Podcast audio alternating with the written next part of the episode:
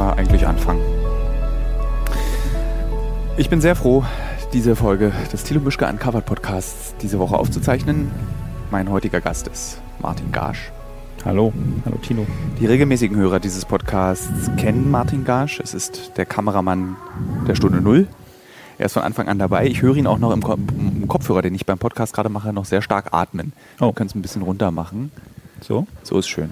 Und ich habe gerade ähm, bei der Aussprache meines Namens auch was gehört. Ah ja. Ah ja. Ich denke, ich werde Martin Gasch ausgesprochen. Bist du dir da sicher? Das ist ja, also, also meine Familie hat es mir bewiesen.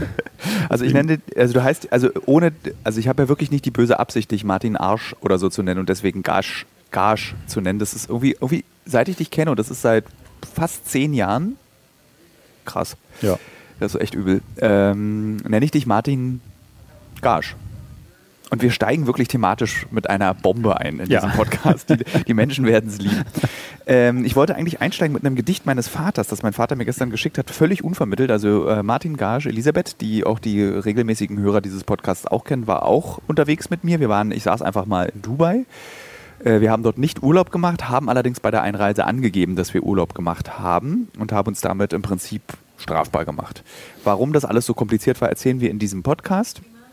Aber zuerst will ich das Gedicht meines Vaters vorlesen, was um, das hat er in die Familiengruppe geschickt, gestern um 13.29 Uhr, während wir mit einer Frau, die in Dubai arbeitet, auf der Autobahn Richtung der schönsten Straße der Welt waren, schickte mein Vater mir folgendes Gedicht von Jakob von Hoddes. Weltende. Dem Bürger fliegt vom spitzen Kopf der Hut. In allen Lüften hallt es wie Geschrei. Dachdecker stürzen ab und gehen entzwei. Und an den Küsten liest man, steigt die Flut. Der Sturm ist da, die wilden Meere hupfen an Land, um dicke Dämme zu zerdrücken.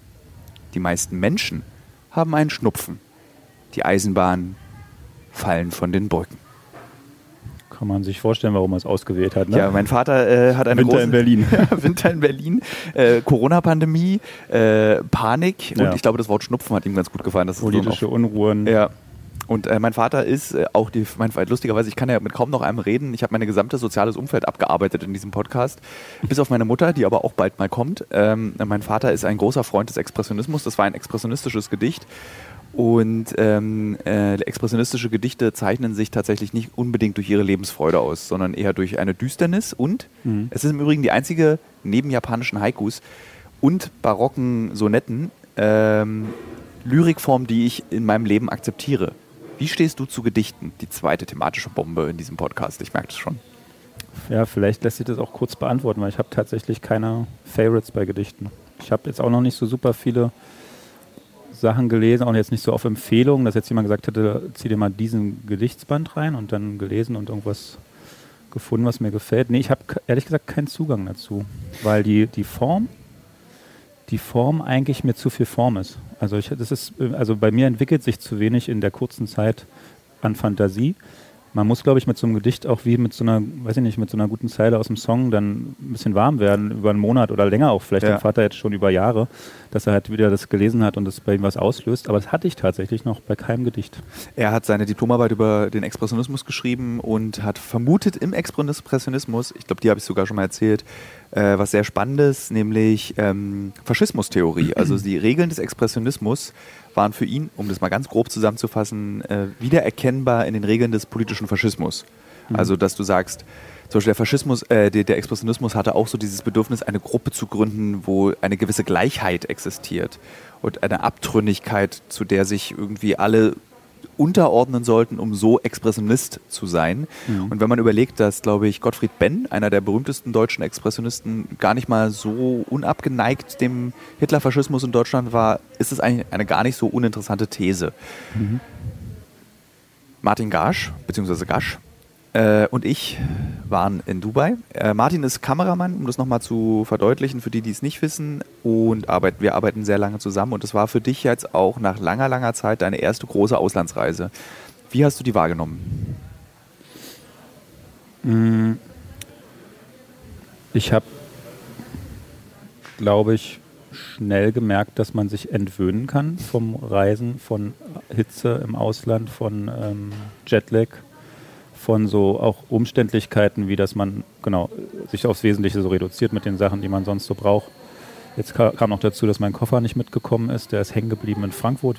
Ich hatte dann meine Privatsachen sozusagen nicht dabei, ähm, was dazu geführt hat, dass man dann halt so ganz schnell improvisieren muss. Und das ist manchmal auch schön, wenn man sich selber beweisen kann, dass man improvisieren kann, ohne dass irgendwas schief geht. Also sprich, schnell eine Zahnbürste besorgen, schnell irgendwann T-Shirts kaufen und dann geht das irgendwie weiter. Aber dieses ähm, sich äh, über den Tag wieder komplett auf den Film einzulassen und sich selber so weitestgehend zurückzustellen, das war jetzt wieder anders, weil ich war jetzt ein halbes Jahr in Familienbetreuung. Das Erstaunliche fand ich aber, beziehungsweise wie wir in diesem Podcast sagen, erstaunlich, ähm, wie unser Kollege Florian, ähm, war aber auch, dass wir so gar keine Eingrufzeit gebraucht haben. Also ich hatte das Gefühl, wir haben nur so zehn Minuten gebraucht, um wieder miteinander richtig arbeiten zu können im Ausland. Ich habe das gemerkt, du hast, ganz, du hast ja dieses, weshalb ich auch so gerne mit dir und deinen Kollegen, also warum wir alle gerne so zusammenarbeiten, du erkennst eben sofort, ich drehe jetzt. Also ich muss dann, wenn ich im Auto mit der Protagonistin rede, habe ich aus dem Augenwinkel beobachtet, wie du die Kamera angemacht hast, genau im richtigen Moment. Und das ist irgendwie so, das beeindruckt mich tatsächlich immer. Und das ist dann auch wie, also mit dir arbeiten ist dann eigentlich wie Fahrradfahren oder Schwimmen gehen. Also man verlernt es einfach nicht, dieses Zusammenarbeiten, so wie man über Jahre sich aufeinander mhm. eingegruft hat. Und das fand ich irgendwie sehr schön. Und ich hatte auch echt abends, am ersten Abend in Dubai bei 27 Grad nachts noch, wirklich so ein, ich saß auf dem Hotelzimmer, ich wusste, du bist im Nachbarzimmer und ich war so, oder ich war auch lange noch bei dir und habe auf dem Bett rumgelömelt. Alte Tradition. Alte Tradition. ähm, ich war so ganz beseelt.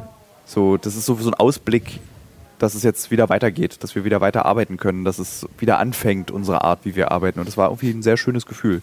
Vielleicht muss man auch nochmal dazu erklären, ähm, warum das so angenehm ist, dass man sich äh, in bestimmten Momenten so ganz schnell aufeinander verlassen kann, weil ich glaube, es nimmt einen viel von diesen ähm, unrhythmischen Tagen. Also die sind ja unrhythmisch, weil es kommt dies und das dazu. Äh, manchmal gehen sie länger, manchmal sind sie kürzer, manchmal sind sie zu heiß, manchmal sind sie irgendwie nervig aus anderen Komponenten heraus. Und dann ist das schon schön, dass genau bei dem Punkt, wo man was zusammen will, nämlich den Film drehen oder einen Protagonisten ähm, drehen, dass ähm, zwei, drei oder auch vier Leute sofort ähm, per Schnips aktiviert sind und die Sache machen, und zwar so gut wie möglich. Und äh, weil du gesagt, hast, Augenwinkel, ich habe ja deinen Augenwinkel, aus meinem Augenwinkel auch gesehen, dass du dich zu mir drehst. Ja. Und ich warte ja auch auf den Moment, wo es ein Signal gibt, wo du sagst, okay, ich steige jetzt wohl nochmal in was rein, weil ich kann ja nicht 100, die ganze Zeit 100 Prozent mein Auge, also die Kamera auf die Sache ja. halten. Es würde zu, also wäre Energie verschwenden. Das heißt, und eine Materialschlacht am Ende auch. Ja, und ich brauche auch diese Momente, wo ich weiß, du bist jetzt tatsächlich im On, du willst jetzt wirklich ein Stück weiter oder du machst einen Smalltalk, der auch wieder nur dazu hinführt, weiterzumachen. Und das mag ich voll, dass, dass da jetzt. Wir können uns eigentlich auch so eine kleine Leuchte ins Auto bauen, so wie so, ja. ein, so ein kleiner, äh, so ein kleiner Flash, den wir immer dann drücken. so, jetzt drehen wieder alle. Aber das, das kriegt dann aber leider auch der Protagonist mit und ja. dann äh, er redet er ja auch wieder anders. Also jetzt äh, nicht, dass ihr denkt, dass ich alle meine Protagonisten, liebe Hörerinnen und Hörer, ähm, heimlich interviewe sondern ähm, das ist oft so, dass man ein Interview führt, dann geht das Gespräch nach dem Interview geht, wird eigentlich oft besser. So, und ja. wir machen die Kamera einfach noch nicht aus und manchmal machen wir sie aus und dann müssen wir sie wieder anmachen. Ähm, Habe ich schon gesagt, dass wir in Frankfurt am Main, es ist nee, ähm, wir sitzen hier am Flughafen, wir sind wie gesagt gerade aus Dubai gekommen, wir wollten den eigentlich aufzeichnen, aber ähm, ich hatte gestern auch bei Instagram gepostet, diesen Spruch, bei der Feuerwehr wird der Kaffee kalt.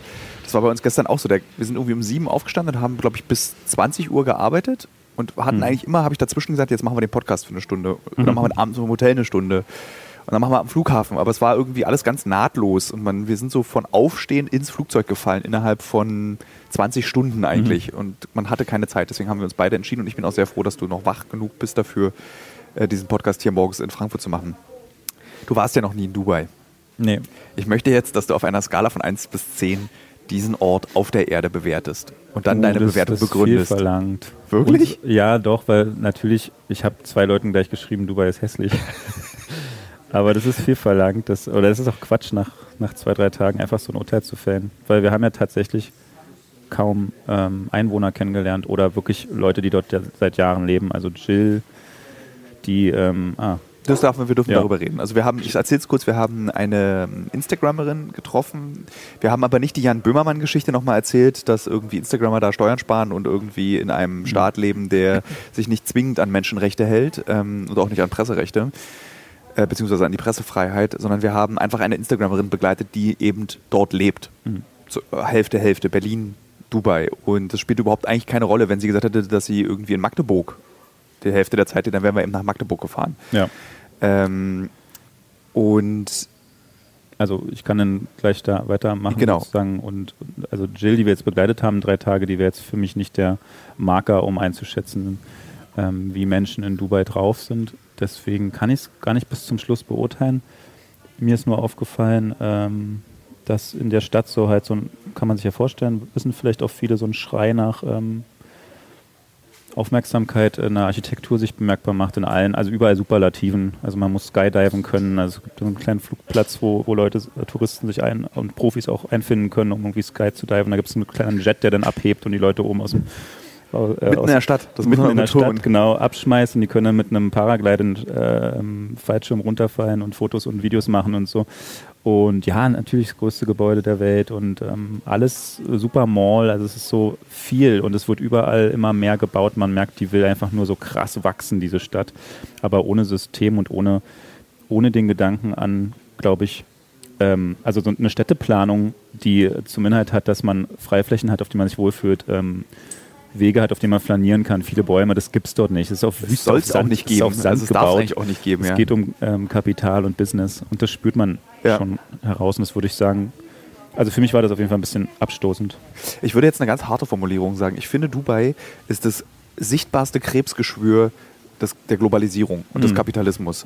Ähm, wir, hatten sehr, wir haben sehr viel über Kapitalismus diskutiert und ich habe dann auch erzählt, dass ich irgendwie, umso älter ich werde, gestern haben wir darüber gesprochen, so, umso, und umso mehr man solche Orte wie Dubai sieht, umso kapitalismuskritischer werde ich. Also nicht, dass ich den, äh, ich bin kein Sozialist oder ich bin auch kein Kommunist äh, und das wäre auch nicht schlimm, wenn ich es wäre, ähm, aber ich bin es nicht. Ich bin, schon jemand, der die Freuden des Kapitalismus auch genießen kann und ich mag das auch, aber in, an Orten wie Dubai wird es so sichtbar, wie scheußlich das ist. Also du, wir haben relativ weit außen gewohnt. Jetzt kurz nochmal zur Erklärung für den Hörer und Hörerinnen. Wir sind also als Touristen eingereist, weil wir aufgrund des Themas, nämlich diese Instagramerin begleiten, die auch bei OnlyFans im Übrigen sehr erfolgreich ist, ähm, keine der Auftragsproduktionsfirmen vor Ort uns eine Drehgenehmigung besorgen wollte. Und wir dachten Ja. dann so, weil es eben ein heikles Thema ist, ähm, Jill ist oft sehr nackt im Internet zu finden und äh, die Auftragsproduktionsfirmen, also die, die vor Ort sind und Drehgenehmigungen besorgen, wollten sich nicht ihren Job versauen. Also wenn rauskäme, dass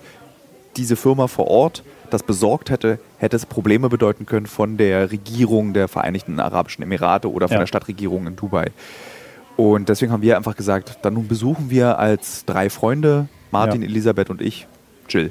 So, deswegen sind wir auch mit ein bisschen Schiss. ist halt so lustig, ne, dass du dann so undercover für so eine völlig harmlose Geschichte eigentlich nach Dubai einreisen musst. Ja, vielleicht ist das Teil der Vorbereitung inzwischen, ne? Alles, alles Mögliche im Hinterkopf zu haben und mal zu besprechen. Ja. ja.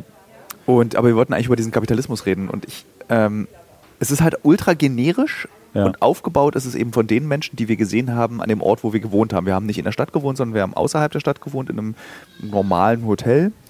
Und du siehst halt überall Pakistanis, die die Häuser bauen. Du Ja. siehst in jedem Laden Filipinas und Filipinos, die dich bedienen. Du siehst ähm, in Handygeschäften und in Malls äh, Ghana oder Nigerianer Mhm. arbeiten. Ähm, du siehst einfach auch keine Menschen aus Dubai. ja.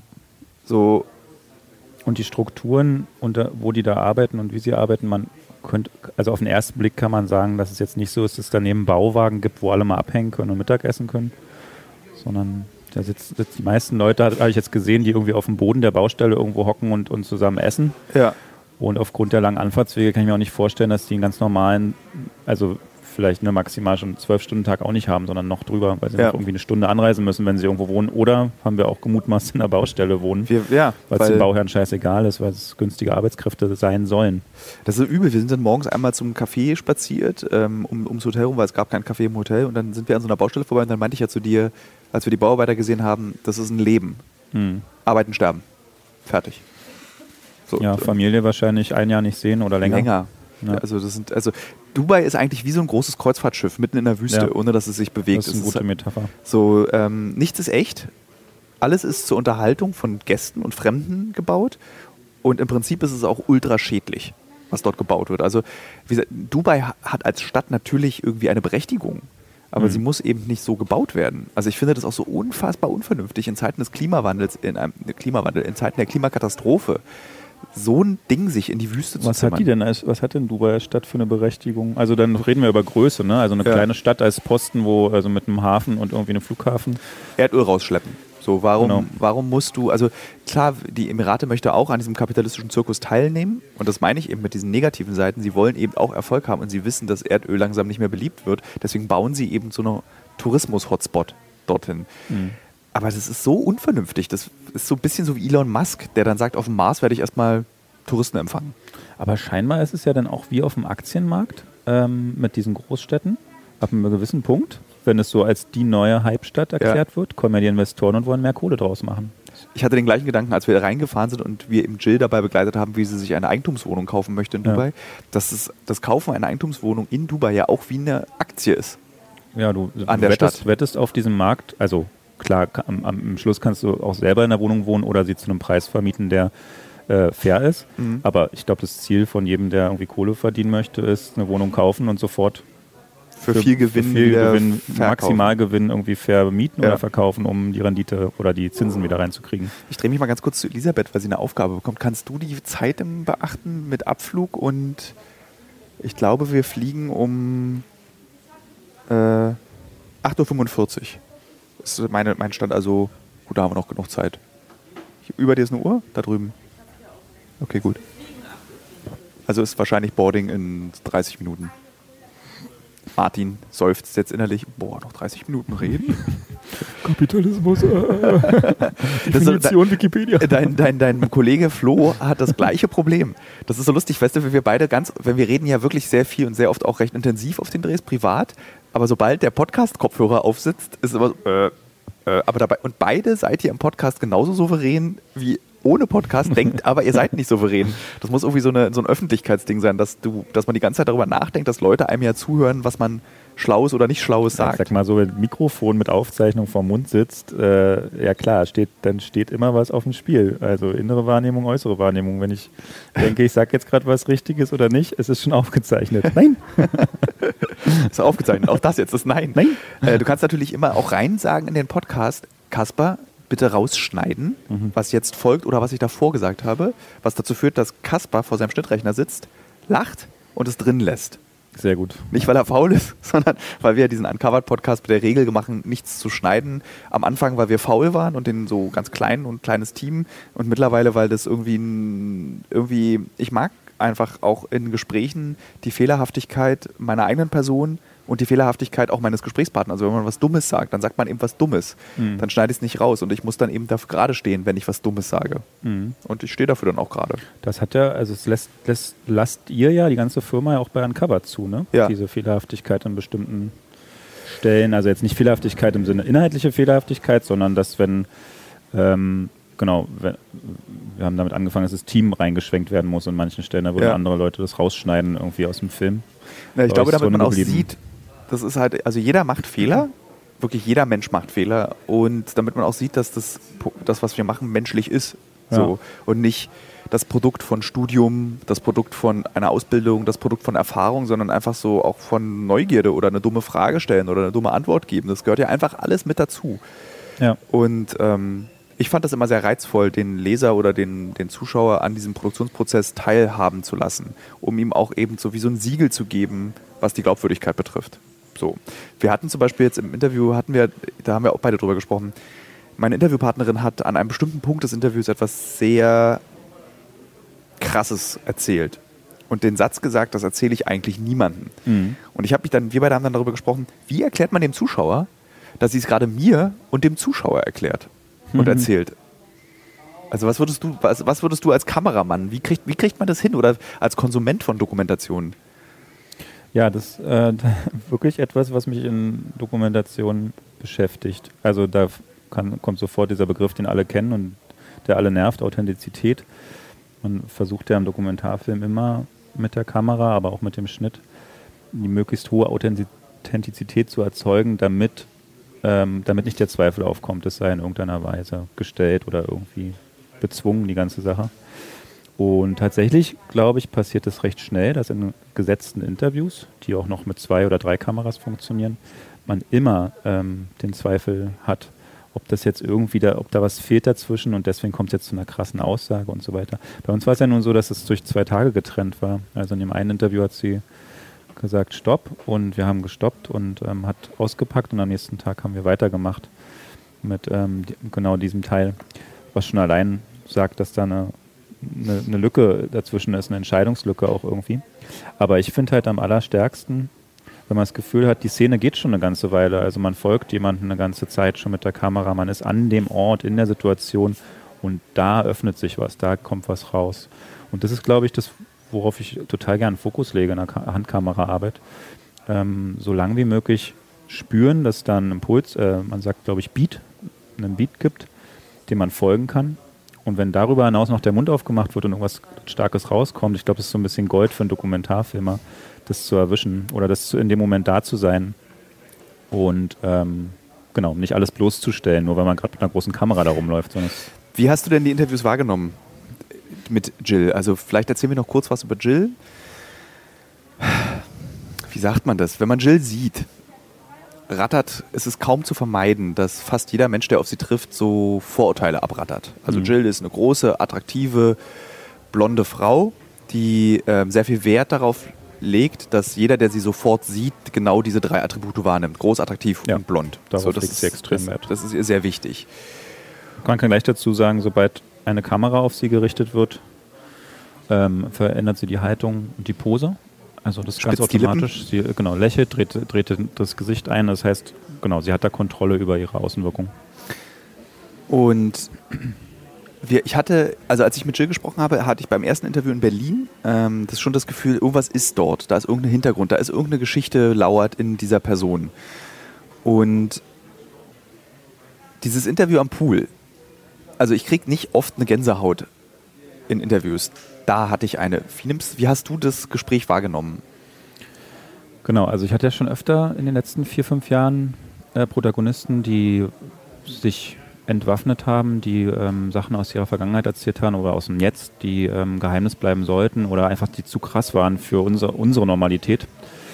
Und ähm, auch immer mal wieder bin ich während des Interviews dann total sentimental geworden, ähm, auch mal geweint, aber diesmal war es so, ich war, hatte auch diesmal kleineres Equipment mit, dass ich sehr genau zugehört habe die ganze Zeit. Also ich habe mich wenig, wenig um die ähm, große Kamera kümmern müssen, wie ich sie gerade halte oder irgendwas, sondern ich hatte eine kleine Kamera in der Hand und konnte eigentlich gleichzeitig Jill angucken und filmen. Und das hat mich auch voll reingezogen in den Redeflow, sodass ich eigentlich völlig überzeugt davon war, wie sie, ähm, wie sie ihr Leben jetzt beschreibt und wie sie dann merkt, okay, ähm, Tilo stellt mir Fragen und ich komme an meiner Vergangenheit gar nicht vorbei. Die Vergangenheit gehört zu mir auch so sehr, ich sie eigentlich abschneiden möchte, weil ich sie als schwach empfinde. Und das ist ja in diesem Interview, was du dahin geführt hast, äh, dazu gekommen zu sagen, naja, aber was musst du denn abschneiden in deinem Leben? Es gehört ja zu dir. Wovor hast du eigentlich Angst? Und ich war da voll ergriffen von, von, dieser, von dieser Dynamik, von dieser Dramatik, die sich da aufbaut. Also bei mir hat das, ich fand das überzeugend in jeder Hinsicht. Ich war, es ist auch so dieses, so was sie dann auch uns erzählt hat, worüber wir jetzt tatsächlich nicht in dem Podcast sprechen, was es war, das kommt dann in dem Film. Ja. Ähm, das hat mir echt so den Boden unter den Füßen weggezogen. Und wir haben dann auch überlegt, später im Auto, als wir dann alle nach Hause gefahren sind, also wir drei, das Team, woran das liegt. Und ich glaube. Ich glaube einmal, man muss es ein bisschen abstrahieren, es geht um was sehr Existenzielles ja. in ihrer Vergangenheit. Es geht um Leben und Tod, so genau, viel kann man was im Kontrast zu dem, wie sie jetzt lebt, steht. Und das ähm, und wir haben uns, also ich hatte das Gefühl, das trifft einen so, weil sie einem so nah ist. Weil sie so fast so alt ist. Also sie, wir sind so, sie ist irgendwie 32, äh, du bist 35, äh, mhm. Elisabeth ist auch 32, ich bin 40, ich gehöre dazu. Mhm. Ähm, und man fühlte sich so, als wenn man so eine Gruppe von Freunden ist und ihr ist was Krasses passiert und, du, ähm, ja. Und das war so nah. Also man hätte sich vorstellen können, dass das auch den eigenen Freunden passiert. Und hat, deswegen hat es mich auch, glaube ich, so getroffen. Weil sie, man muss, also sie lebt auch wirklich in einem absolut überschwänglichen Luxus. Na, das Interessante ist eigentlich äh, irgendwie, ich, ein bisschen verstehe ich, was du sagst. dass man, dass man, äh, genau, man hat so auf einer Wellenlänge gequatscht, obwohl wir aus völlig verschiedenen ähm, Einkommenssituationen und Lebenssituationen kommen. Äh, aber man hat sich so verstanden. Und das, genau, das hat so, dann war dann schockend. Aber ich, was ja komisch ist, was sie schildert aus der Vergangenheit und um was es da geht, hat ja null mit unserer, unserer Geschichte zu tun. Da haben wir ja. kaum, kaum Kontakt zu, kaum Erfahrung mit und ist einfach das Gegenteil von dem, was wir von ihr jetzt sehen ja. ähm, können. Und das ist ja eigentlich total fern, diese Vorstellung. Und trotzdem war es in dem Moment für uns, die zugehört haben vor Ort, sehr, sehr ergreifend, weil wie sie, die Art, wie sie es geschildert hat und wie weit sie inzwischen davon weggekommen ist, ähm, die alte Jill zu sein, das war, glaube ich, fa also fast unbegreiflich, aber man musste es ihr glauben, weil, wie, soll ich sagen, weil sie, es gab auch gar keinen Grund, sich da was auszudenken. Ja. Sie wollte es ja eigentlich auch vor uns verbergen. Also das war schon allein die Wahrheit genug zu sagen, ich will es gar nicht auf, vor der Kamera erzählen. Das hat ja eigentlich den Anker gesetzt, zu sagen, okay, dann müssen wir jetzt mal kurz stoppen, worum geht es eigentlich, was ist die Wahrheit? Ja. Und dann haben, hat sie es uns erzählt und dann haben wir sie gefragt, ob sie nicht überlegen, weil die Geschichte, die sie, also ich dachte ja so, dass sie irgendjemand vermöbelt hat oder irgendwie, irgendwie so. Das ist auch der Punkt. Sie hat mit keinem einzelnen Attribut angegeben. Man hätte auch aus der Vergangenheit mit einem Attribut angeben hm. können. Ich habe das und das gemacht. Da war ja. ich ja richtig cool. Nee, das ganze, der ganze Block Vergangenheit, Mauer vor, abgeschlossen. Ja. Und dann geöffnet, komplett. Das hat einfach verkam wie eine, ja. Es war so schwallartig. Das kam mir dann auch alles dann, also mit in Deta also sehr detailliert ja. wurde uns das dann auch erzählt und dann haben wir sie gefragt eben, ob sie uns das vielleicht doch erzählen möchte, weil wir dann auch überzeugt waren davon, um sie zu verstehen, hm. um dieses ganze Leben zu verstehen, das sie gerade lebt, wäre diese Geschichte sehr, sehr, sehr wichtig. Und das ist ja im Prinzip nichts, wofür man sich schämen muss. Ja. Ähm, Elisabeth hat das Wort entwaffnend mit reingebracht ja. und wir haben es ihr auch gesagt, das ist ja eigentlich entwaffnend. Dir kann danach keiner mehr eine Geschichte ausgraben und dich irgendwie mit dem Finger auf dich zeigen und sagen, ja. hey, hey, bei dir war es ja so und so. Ähm, sondern du, du verbreitest deine Wahrheit und ähm, damit, genau, damit bist du eigentlich stärker und nicht schwächer. Ich finde es ja immer sehr praktisch, wenn mein Leben korreliert mit den Werbepartnern und Partnerinnen, die ich habe. Zurzeit mache ich eine große Recherche zum Thema Marathon. Demzufolge muss ich natürlich auch wissen, wie man einen Marathon läuft und trainiere tatsächlich dafür. Nicht, weil ich Ü40 bin, sondern wirklich, weil ich als Journalist ein bisschen etwas über dieses Marathon-Business herausbekommen möchte. Und Teil dieses Marathon-Trainings ist ja nicht nur regelmäßiges Laufen und an den Gedanken im Kopf, die dabei entstehen, zu verzweifeln. Nee, Teil dieses Trainings ist auch Ernährung. Und wisst ihr was? Was richtig praktisch ist, ich glaube, ich könnte keinen Marathon laufen, wenn es nicht Podcasts gäbe. Und ein Podcast, den ich während des Laufens höre, um dieses alle zwei Tage zehn Kilometer Laufen für die Grundausdauer zu ertragen, ist der Powerbrains Podcast. Powerbrains, das Sporternährungsquiz, powered by Powerbar ist ein Podcast, in dem es um Ernährung geht, aber nicht langweilig, sondern da werden Fragen geklärt, wie ob Magnesium zum Beispiel gegen Muskelkrämpfe hilft. Zum Beispiel die Frage, wie wichtig sind Kohlenhydrate in der Sporternährung und ist es eigentlich für jede Sportart gleich? Also zum Beispiel wisst ihr ja als regelmäßige Hörer dieses Podcasts, ich bin ja auch passionierter Schwimmer und passionierte Schwimmer essen ja nach dem Schwimmen immer einen Döner. Ich kann euch schon mal sagen, da muss man jetzt keine Folge für hören, ist nicht so sinnvoll. Aber vorm Schwimmen ein Teller Nudeln ist sinnvoll. Warum? Das beantwortet eben der Power Brains Podcast. Können da zum Beispiel auch eine Frage, die mich auch schon beschäftigt hat. Können zu viele Proteine der Niere schaden? Und welcher Profi feiert seinen Sporterfolg mit Beefy und Bier von der Tankstelle? Alles Fragen, die für Sportler und Sportlerinnen wichtig sind. Das Gute an diesem Podcast ist, der ist nicht langweilig. Der ist eben äh, wissenschaftlich, aber auch gleichzeitig ein spannender Mix aus Quizshow zum Mitraten.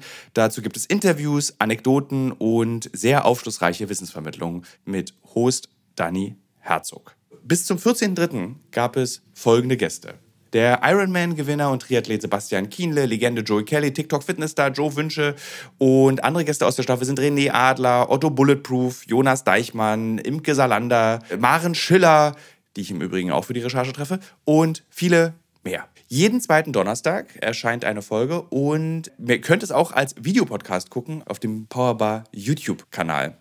Ja, ich würde sagen, wenn ich es beim Laufen höre, könnt ihr es auch beim Laufen hören oder wenn ihr die Innenseite eines Backofen reinigt oder wenn ihr Staubsaugt oder wenn ihr ähm, lange Pendelstrecken mit der U-Bahn habt, Straßenbahn oder im Auto. Egal. Es ist ein guter Weg, um die Zeit zu vertreiben. Es ist ein guter Weg, etwas über den eigenen Körper zu lernen. Und dann haben wir einen Roadtrip gemacht am nächsten Tag. Wir haben uns um äh, 9.45 Uhr getroffen, sind zusammen ins Auto gestiegen. Ich habe, die Sonne war so heiß, bei, also die Voraussage war 37 Grad. Wir hatten dann am, als Maximum 38 Grad an dem Tag, dass ich mich sogar eingecremt habe. Denn äh, wie mein Kollege Jenke von Wilmsdorf bei ProSieben gesagt hat, das Produkt seiner Haut ist die unvernünftige Sonneneinstrahlung, habe ich einfach einen Schreck bekommen und dachte, okay, ich creme mich jetzt auch mal ein bisschen mehr ein Mhm. ähm, und habe mich angefangen einzucremen. Und dann sind wir losgefahren und das Besondere daran war, dass ich äh, große Schwierigkeiten hatte, Sehenswürdigkeiten zu finden, wo man mal so ein bisschen Ruhe hat, wo man hinfahren kann. Also Ja. weil in Dubai gibt es, ich habe dann so abends überlegt, was kann man machen? Und du kannst halt in Dubai Gehen Sie Kamelreiten in der Wüste mit einem luxuriösen Mittagessen. Fahren Sie mit Quads durch die Wüste mit einem luxuriösen Essen in der Wüste. Fahren Ja. Sie mit einer Yacht mit einem luxuriösen. Ist alles immer sowas. Also du kannst eigentlich kaum was alleine entdecken. Und dann habe ich gefunden, dass es ähm, eine, eine schöne Straße durch ein Gebirge, ein kleines gibt, die von der deutschen Firma Strabag gebaut wurde, worauf man sehr stolz ist in Dubai und scheinbar auch bei Strabag. Und diese Straße gilt als die schönste Straße der Welt. ich, Ja, das sind- war sie wahrlich. das, wir sind Nicht. so, äh, also wir sind schon sehr viele Straßen gefahren, die nicht das Attribut haben, schönste Straße der Welt. Und ich würde sagen, die waren alle schöner als Ja. diese Straße.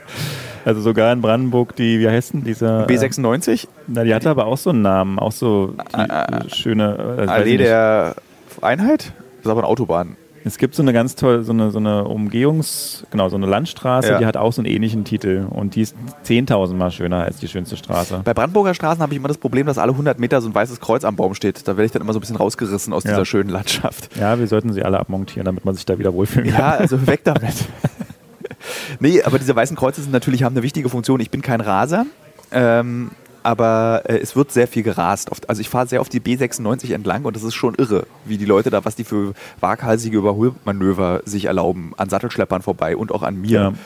Ähm, und ich bin ja ein sehr schlechter Überholer, was wir auch auf dieser schönsten Straße der Welt gezeigt haben. Die war sehr leer. Vor mir fuhr ein Betonmischer. Folgendes Gespräch haben Martin und ich geführt.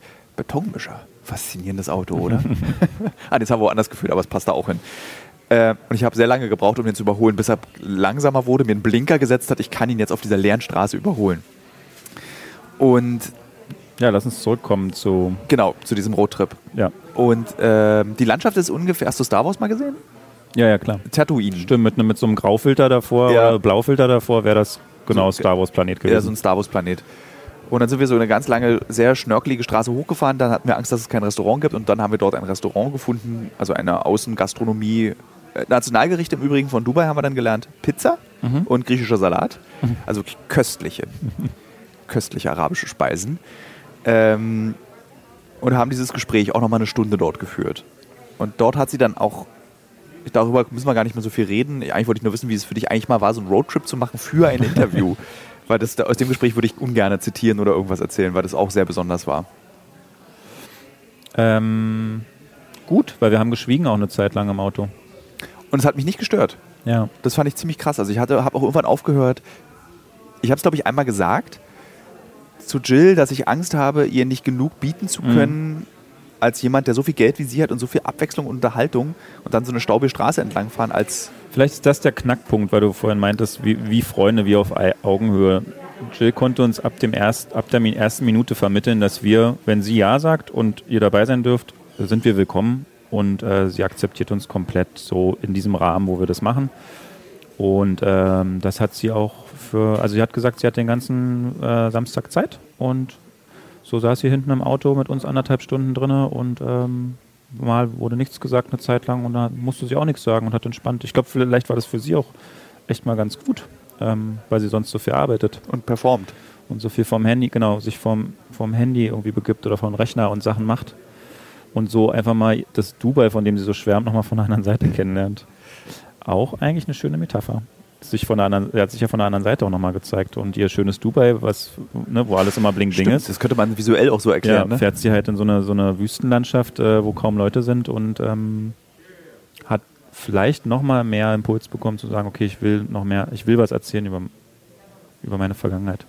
Mein Lieblingssatz außerhalb eines Interviews von Jill Hardener an diesem Tag war, als ich sie gefragt habe, sie besitzt ein Lamborghini. Sie konnte sich von den Einnahmen ein Ja. Lamborghini leisten. Und dann habe ich sie gefragt, ob sie ihren Lamborghini, wenn sie mal vollständig nach Dubai zieht, mit nach Dubai nimmt. Daraufhin sagte sie, na, Ich kaufe mir dann einfach hier einen neuen.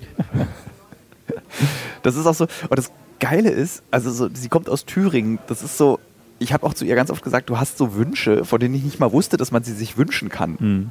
Also so, das ist so, Ja. wo kommt es her? Weil sie kommt eigentlich aus sehr einfachen Verhältnissen. Wo kommen diese Wünsche her? Wer, wer diktiert dir diese Wünsche? Dass man eben eine Wohnung in Dubai haben möchte, dass man sich ein Lambo kauft, dass man sich irgendwie, äh, dass man investieren möchte, dass man irgendwie sein Reichtum vermehrt. So, wo, das habe ich, also Ich verstehe auch nicht, warum das so, so klare, klare Formulierungen werden. Das raff ich auch nicht so richtig. Also warum es ein Modell ist, warum es ein Privatjet sein kann, warum es die und die Wohnung mit den und den Attributen ist und nicht einfach, ach, als nächstes brauche ich einfach eine Wohnung. Ich brauche, ich, weil das macht einfach Sinn für das und das und so, aber welche Wohnung ist mir jetzt auch erstmal egal. Ich besichtige mir ein paar. Also das ist ziemlich konkret und ich glaube, es hat was damit zu tun, dass in dieser Businesswelt es ganz wichtig ist, dass du schnell Entscheidungen triffst und von dir selbst davon überzeugt bist und gleichzeitig allen immer sagst, dass das der richtige Weg ist. Ja. Wie, wie so einfach stolz drauf sein, dass man das und das jetzt fertig hat und sagt, guck mal, das, das habe ich fertig und habe ich so gemacht und super. Und das haben, haben ja viele Businessleute, diesen, diesen Zwang zu berichten, wie gut sie Dinge eigentlich hingekriegt haben. Ist ja auch immer ein bisschen Risiko dabei.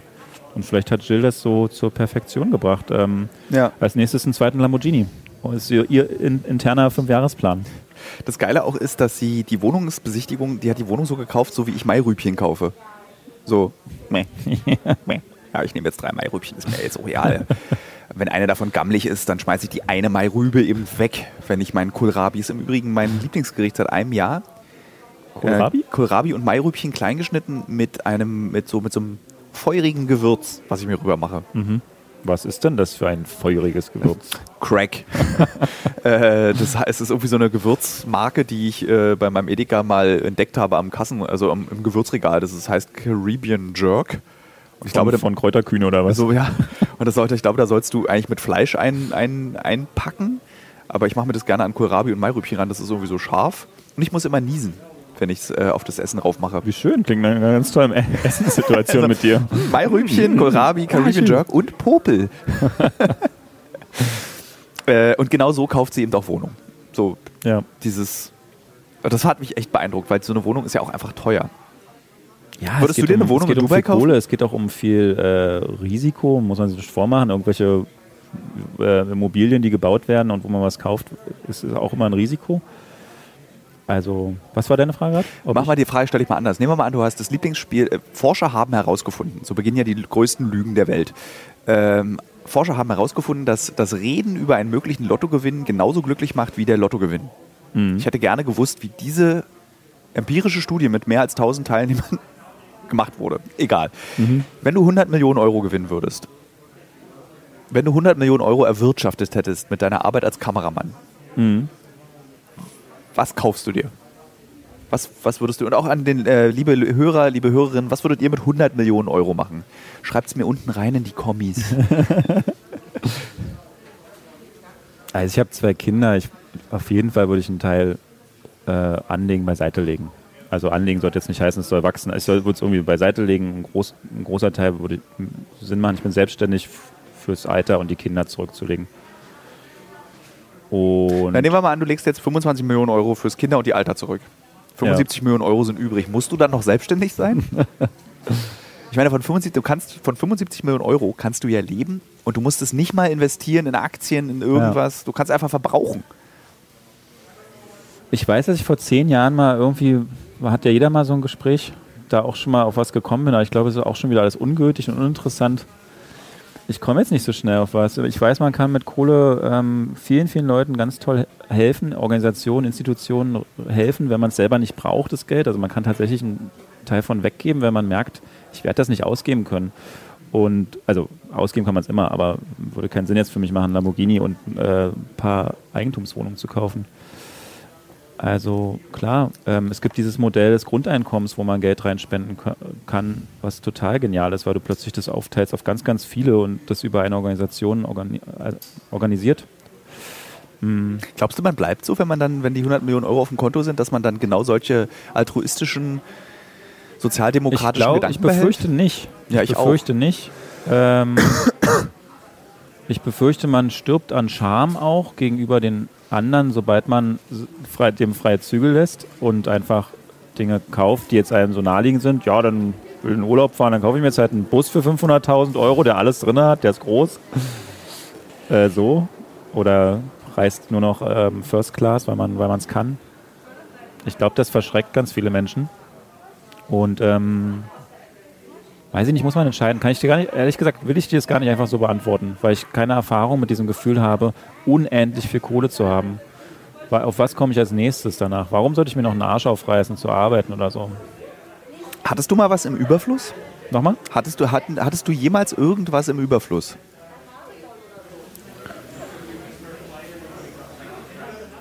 Ähm, Zeit. Ich hatte, also ich hatte tatsächlich Zeit, um, um mich äh, zu entwickeln. Ich konnte äh, Musik machen. Ich hatte Zeit, um viel Musik zu machen. Ich habe jetzt Zeit, mit den Kindern viel zu machen. Und also das hatte ich einen Überfluss. Aber Dinge oder eine, ich hatte Zeit zum Computerspielen zum Beispiel ganz viel. Ich habe wahnsinnig viel gezockt auch. Das würde ich jetzt Überfluss betrachten. Ich musste nicht. Ich musste nicht gezwungen werden, irgendwie da Sachen zu machen, nur weil meine Linie, Lebenslinie, Karrierelinie irgendwie vorgegeben ist von jemandem oder so. Oder ich mir die selber vorgebe. Hm. Hat dieses Leben von, also stell dir, abstrahier mal Jills Leben. Nicht, dass du irgendwie Lambos hast in Dubai, aber diese Freiheit, die sie, von der sie auch immer erzählt hat, das zu tun, was sie möchte, das macht sie glücklich. Mhm. Ähm, Hast du das nachvollziehen können und war das für dich dann auch ein Moment, wo du sagst, hm, das möchte ich eigentlich auch? Nee, das habe ich nicht nachvollziehen können. Ich glaube, man ist, ähm, man ist da ziemlich verblendet in, in, in diesem Business-Modus. Wenn es ja. darum geht, das Geld zu halten, was man hat, Angst davor hat, das zu verlieren und noch schlimmer, immer steigern zu wollen. Ich glaube, es ist ein ziemlicher Strudel, ein Sog, der dich dazu zwingt, Leistungen weiterhin Leistung zu erbringen, nicht, nicht rücktreten zu können, weil du auch gegenüber deinen anderen Businessmenschen und auch Freunden, das ist ja dann, glaube ich, ein Ding insgesamt, äh, Gewissensbisse hast, dass du nicht gut genug, schnell genug bist ja. und so weiter. Also wenn man das so schnell, wie sie sich erarbeitet hat, diesen Reichtum, ähm, kann, also genau, kann, kann das nur eine dunkle Seite geben, wo man sich noch nicht damit beschäftigt hat, was es immer ist, wenn das alles nicht da wäre. Also was mache ich dann? Wer bin ich dann? Ähm, nee, das kann ich tatsächlich nicht glauben, dass das, dass das, das Nonplusultra ist und alles gut ist. Wir ist aber auch nicht schlimm. Ich finde das äh, voll okay, wenn einer in einer Lebensphase ist, wo er das einfach noch nicht sieht. Nicht das Umfassende dahinter. Ähm, wird, wird eine andere Lebensphase geben bei ihr oder bei anderen, wo das zutage kommt, dass das nicht alles sein kann. Wir standen ja gestern Abend vorm Hotel und haben darüber gesprochen, wie kapitalistisch ist eigentlich jeder von uns Einzelne. Und dann haben, haben wir eigentlich alle drei von uns gesagt, äh, eigentlich sind wir es nicht irgendwann unterhielten wir uns weiter, dann sagte Elisabeth, ach, vielleicht bin ich doch ein bisschen materialistisch. Oder ich gucke gerade zu ihr rüber, sie kann, sie nickt.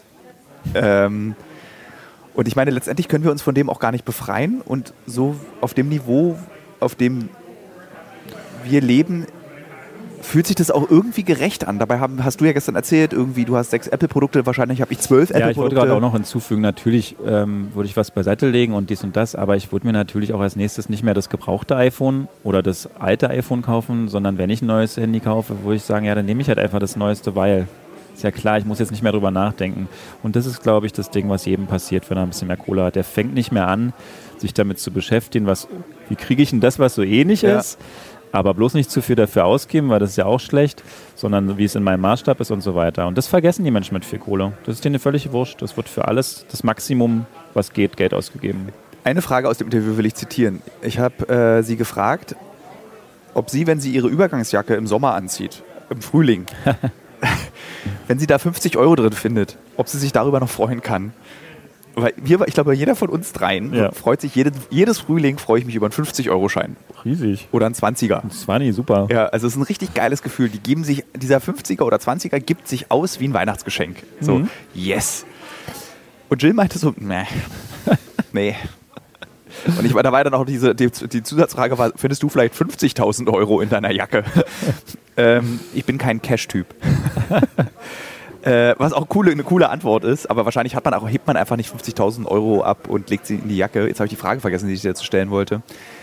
Ach so, mit den iPhones. Ja, zum Beispiel, das, das, ich glaube, das ist dann auch so, man, man wird dann auch irgendwann, verliert man so ein bisschen, ohne das als Vorwurf zu meinen, diesen Bezug zur Wirklichkeit. Das ist so. Du, ja. du, kaufst dann wahrscheinlich für deine ja. Freunde auch das neueste iPhone, weil du willst ja nur iMessage benutzen und nicht WhatsApp. Ja, du willst Oder- auch wieder deine, du willst wieder deine Gemeinschaft haben, Ja. die für dich Sinn ergibt und du meinst, dass es für andere auch Sinn ergibt. Und das ist ja das, was die Leute, die ein normales Einkommen haben, eben der verteidigen wollen, wenn sie sagen, ich brauche jetzt kein neues Gerät. Weil gleichzeitig kann ich es mir auch nicht leisten. Es wäre Quatsch, sozusagen zu viel auszugeben. Also nehme ich ein gebrauchtes oder eine Version drunter und so weiter, weil es nun mal für die meisten die Realität ist. Für, die, für nur sehr wenige ist es die Realität, immer ähm, das Beste nehmen zu können oder nur sehr Gutes. Und das Geile ist, dass der Kapitalismus, auch wertfrei jetzt gesagt, es schafft, dir einzureden, egal ob arm oder reich, Ja. dass das Neueste immer das Beste ist. Ja, das es ist ist, doch viel vernünftiger eigentlich zu sagen, ich nehme ein gebrauchtes, refurbished. Genau. Ich nehme das Modell davor, was Ja. so ein Apple, zum Beispiel als am Beispiel von Apple, die machen das ja total clever. Die verkaufen ja alte Telefone neu. Es kommt ja so? dann, na, es dieses, weißt du, dieses, als dieses iPhone 5 oder so rauskam, das war ja, Ja. eigentlich das iPhone 4, einfach Ja, nur in der gleichen Formfaktor. Mhm. Das war irgendwie das gleiche in grün. Nur, dass sie es einfach ein bisschen neues Display raufgepackt, aber die Technik ist die gleiche. Mhm. Und die haben das erkannt und kann, können, können sogar eine Zweiklassengesellschaft als was Tolles vermarkten. Ja. Es ist total irre, oder? Ja, ja, es ist ähm, fast schon verbrecherisch, aber leider kann man das nicht so, ja, kann man die Anklagepunkte dazu nicht verlesen. Äh, ich möchte an dieser Stelle auch nochmal betonen, nochmal an der Stelle, ich bin immer noch kein Kommunist. Äh, ich bin immer noch von Herzen und Überzeugung Sozialdemokrat. Ähm, aber ich muss zugeben, und in Dubai wird einem das sehr deutlich, wenn man aufmerksam durch diese Stadt läuft, so geht es nicht weiter. Ja, Nicht nur wegen der Klimakatastrophe, sondern auch mit dem Anspruch des Menschen von dem, was wir von dieser Erde verlangen. Wir Ja. können nicht aus der ganzen Welt in eine Wüste, in, die es 15, in der es 50 Grad am Tag hat, Ja. fliegen, durch eine Mall laufen, die so groß ist wie ein Berliner Stadtbezirk ja, und runtergekühlt wird auf Berliner Frühling ja. und Produkte kaufen, die auch um die ganze Welt geflogen sind, um, damit ich sie mir da kaufen kann. ja. Die ist auch in Berlin übrigens. Ja, also so ein H&M habe ich Also auch das ist in das Berlin. Traurige. Es gibt äh, in diesen Malls die ganzen Flagship-Stores halt wie überall. Und ähm, ja, das ist Und das krass. ist- Und dass da keine Bäume wachsen würden eigentlich in der Wüste, dass da jedes kleine Pflänzchen, was ein grünes Blatt trägt, krass bewässert werden muss. Das ist auch eine sehr, sehr weirde Entscheidung, sich dafür zu entscheiden, in der Wüste ähm, Pflanzen erfolgreich anzupflanzen, die schön gedeihen sollen. Und ich glaube, deswegen wird diese, diese schönste Straße der Welt war ja sehr wenig befahren. Ja, Ich glaube, die Menschen, die in Dubai leben, fahren diese Straße nicht, weil sie daran erinnert werden, wo eigentlich sie sich befinden. mhm. Nämlich in einer sehr, sehr trockenen Wüste, wo Ziegen eigentlich nur leben können und Hirten, Vielleicht hat man sie deswegen schönste Straße der Welt getauft, ne? um die Leute zu verarschen. Ja, äh, um einfach, um wirklich wieder so, einen- so einen Gedanken in den Kopf zu pflanzen, dass das super hier ist auf der Straße. Und dass es, genau, dass es der Nabel zur der Dubai-Stadt ist, wo alles Ja. noch viel schöner ist, weißt du? Das ist so ein bisschen so, das ist eigentlich, im Prinzip ist diese schönste Straße der Welt das Südbrandenburg Brandenburgs. Ja. Wenn Leute sagen, Brandenburg ist so wunderschön, sage ich immer, dann fahr mal nach Südbrandenburg. Ja. Fahr mal in die Lausitz. fahr, mal, fahr mal nach Jüterbock. Uh. Felder und Sand. Ähm, aber das hat, und auch, hat auch mit uns allen was, es war sehr, also ich finde, diese Fahrt hat mich auch total, also ich war dann auch wirklich, ich war zwar fertig abends, aber ich war nicht gestresst. Ich war so, irgendwas Ja. hat es mit einem gemacht, dieses auch aus dieser Stadt rauszugehen. Wir sind ja dann noch in die Mall am Abend, fällt mir gerade ein, um ein letztes Bild von ihr zu machen. Genau. Und da war ich ultra fertig. Also da- das machen wir jetzt noch als Abschluss, weil wir müssen nämlich gleich ins Flugzeug.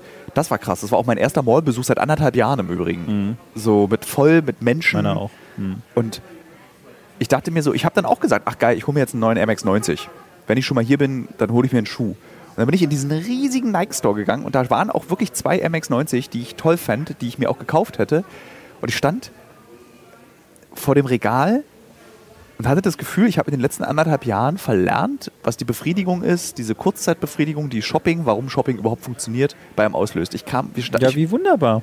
wir, ka- wir standen alle drei, standen wir da vor, äh, in dieser riesigen Mall und haben gesagt so, ich empfinde gar nichts. Ja, ja, ich weiß, da dieser Spieleladen auch mal so durchspaziert. Da gibt es ja tolle, lustige Goodies und man guckt sich an, aber genau wie du es meintest bei deinen Schuhen, ich habe keinen Impuls.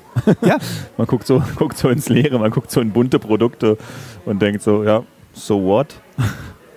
Und man will sich nicht mehr, ich wollte mich nicht mehr stressen lassen mit irgendeiner Auswahlmöglichkeit. ja. Hatte keine Lust zu sagen, das oder das? Ach, das ist ja auch ein ganz gutes Angebot. Also mein, mein Konsumspektrum ist angepasst an den Edeka gegenüber. Eigentlich super. Also so, ja, es gibt halt zwei Sorten Nudeln und nicht 4000. Eigentlich total geil. Ja, voll entspannt. Ob, ich frage mich, ob das vielen Menschen so geht. Also ob die jetzt durch die Pandemie verlernt haben, aus dieser massiven Auswahl von Dingen, die man nicht braucht, etwas auszuwählen, was man denkt, was man braucht. Naja, immerhin, sie haben Kaufland haben sie noch offen gelassen. Das ist ja auch wie, fast schon wie so eine Mall mit so vielen Produkten, die man alle nicht braucht. Ich friere immer im Kaufland. Das und äh, man ist auch immer in der, in der unteren Etage im Keller, so fühlt man sich wie, als könnten sie die Schotten dicht machen. Da ist das Ding ein Bunker. Also wenn Apokalypse in Berlin ausbricht, wirst du meinen Vater treffen, der auf einem Pferd reitet und Hamster erschießt, um seine Familie zu ernähren. Und du bist unten in dem Kaufland-Bunker. Das ist äh, eine. Du hast ziemlich oft diese Apokalypse-Geschichte, da müssen wir nächstes Mal drüber reden. Ich habe im Übrigen, was ich dir gar nicht erzählt habe. Das geschrieben? Ja. Wirklich? Ja, ich habe es geschrieben. Kannst du noch einen Querverweis machen für die Ja. Hörerinnen? Vor zwei Jahren saßen Martin und wer war der dritte? Terhorst? Der Horst. Terhorst und In ich Be- in ähm, äh, äh, Budapest? Belgrad? Waren wir in Belgrad? Nee. Äh, In Serbien waren Sehr, ja. Und wir haben einen Podcast gemacht über alles Mögliche und da haben wir uns, da haben wir uns über die Apokalypse unterhalten, wie die aussehen könnte. Und dann habe ich gesagt, ich schreibe das mal auf. Und jetzt habe ich es aufgeschrieben. Ah ja. Und zwar als sogenannte Fingerübung für mein Buch, was ich gerade schreibe. Dass du so wieder mal in dieses längere Texte schreiben reinkommst. Also das heißt, sie wird nicht im Buch landen? Oder ist nur so ein... Nö, das habe ich für mich geschrieben. Aber ich kann sie mal tatsächlich auch, ich habe ja den, äh, auf Instagram den Menschen versprochen, dass ich, also den, den, denjenigen, die es interessiert, das erste Kapitel des Buchs einlese für den Podcast, damit auch mal alle Feedback geben und dass, die dass Hm. man mal hört, wie sich das anhört vor Lektorat, bevor der Verlag an einen Text rangeht, wie sowas, was man so abgibt. Damit man einfach so auch im schreiberischen Prozess, im Arbeitsprozess, wie sieht sowas eigentlich aus. Und dann könnte ich eigentlich auch dann irgendwann später mal dieses Kapitel mit, mit dir, Theost, es beginnt damit, dass ich E-Zigarette rauche im Intimis. ähm, ich habe das Gefühl, man könnte noch mehr besprechen, aber ich bin nervös, weil wir, glaube ich, jetzt ins Flugzeug müssen, weil in 20 Minuten startet unser Flugzeug. Nee? Okay. Ah ja. Ist da drüben auch noch unser Gate oder wurde das geändert? Manchmal ändert sich das auch. Jetzt, Elisabeth, äh, starker Herzschlag. Bum, bum. Ah ja, oh, Nee, ich mache jetzt nichts. war schade. Ich, Martin ist nämlich ein ganz toller Nein, ja, also, dann ich sage, okay, Stopp. jetzt wird auch ein bisschen rot. Okay, ich sag's nicht. Äh, sagen wir es mal so, Martin hat ein sehr gutes Rhythmusgefühl. Ähm, wir können, bis Elisabeth zurückkommt. Ich muss auch ziemlich, jetzt stehen auch alle auf gerade. Ich glaube, wir müssen den Podcast jetzt beenden. Liebe Hörer, liebe Hörerinnen, ähm, ich hoffe, dass es euch unterhalten hat. Der Podcast ist heute nur 10 Minuten kürzer, als er sonst ist. Ich hoffe, ihr verzeiht es, aber ich möchte nach Hause. Ähm, ich wünsche euch allen eine schöne Woche. Bis nächste Woche. Tschüss.